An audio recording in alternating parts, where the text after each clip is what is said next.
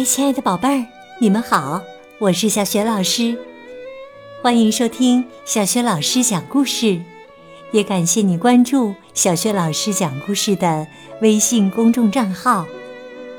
今天呢，小雪老师带给你一个历史小故事，名字叫《走七步做了一首诗》。哇，是谁这么厉害，走了七步就能做一首诗？我们一起来听故事吧。走七步做了一首诗。曹丕和曹植都是曹操的儿子。曹植很聪明，很用功，诗歌文章写得又多又好。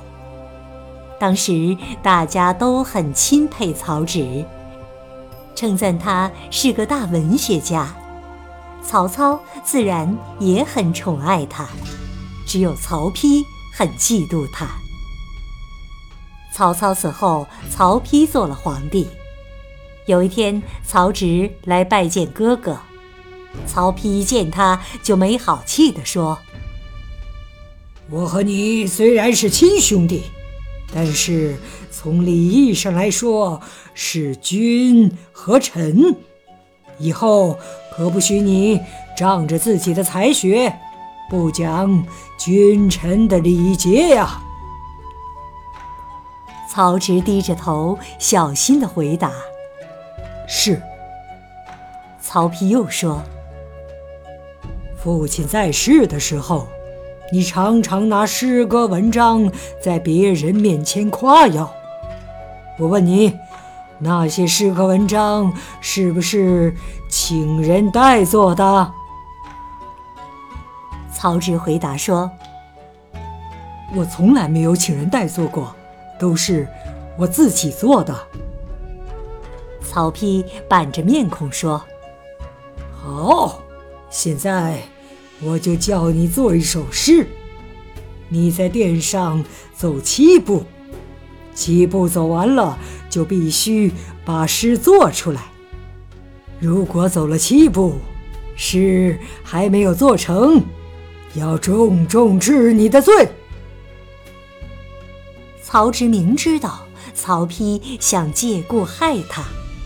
可是凭着自己的才学，他有把握走七步做成一首诗，就不慌不忙地回答道：“请出个题目吧。”曹丕没想到他答应的这么干脆，心里暗暗吃惊，想到：“好，我就出个最难的题目，看你怎么做。”就对曹植说。我和你是兄弟，就用兄弟做题目。可是诗里面不许带有“兄弟”这两个字儿。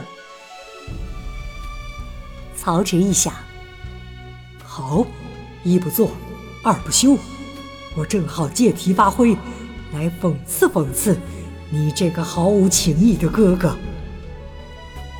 于是他回答了一声。是，就在金銮殿上走起步来。他走一步念一句，七步还没走完呢，诗就做出来了。这首诗是这样的：煮豆燃豆萁，豆在釜中泣。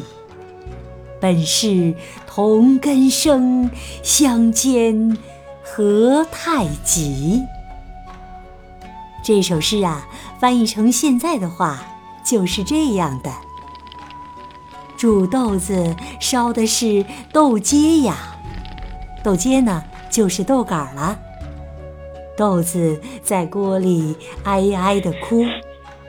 咱们本是同一个根上长出来的呀。你煎我熬的，为什么这样狠毒？宝贝儿，你听，在这首诗里啊，曹植把曹丕比作了豆秸，把自己呢比作了豆子，等于在责备曹丕。咱们本来是亲兄弟呀，你为什么要这样迫害我呢？你看看这个比喻是不是很巧妙呢？曹丕听曹植念完了诗，觉得脸上热辣辣的，但是啊，也没办法治曹植的罪。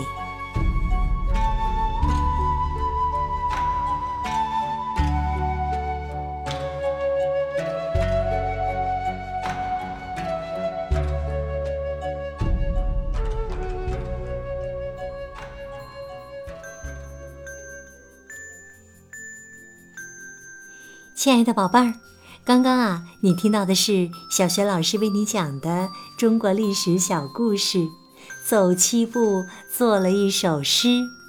今天呢，小学老师给你提的问题就是：是谁走七步做了一首诗？这首诗是以什么作为题目的呢？如果你知道问题的答案，别忘了通过微信告诉小学老师。小学老师的。微信公众号是“小雪老师讲故事”，也欢迎亲爱的宝爸宝妈来关注。微信平台上不仅有小学老师每天更新的故事，还有小学语文课文朗读、原创文章、丰富的活动。我的个人微信号也在微信平台页面当中。喜欢我的故事，别忘了多多转发分享。好了，宝贝儿。故事就讲到这里了。如果是在晚上听故事想睡觉了，那接下来我们就进入到睡前小仪式当中吧。和你身边的人道个晚安，给他一个晚安吻和暖暖的抱抱，然后啊，躺下来，盖好小被子，闭上眼睛，放松你的身体，想象着身体的每一寸肌肤。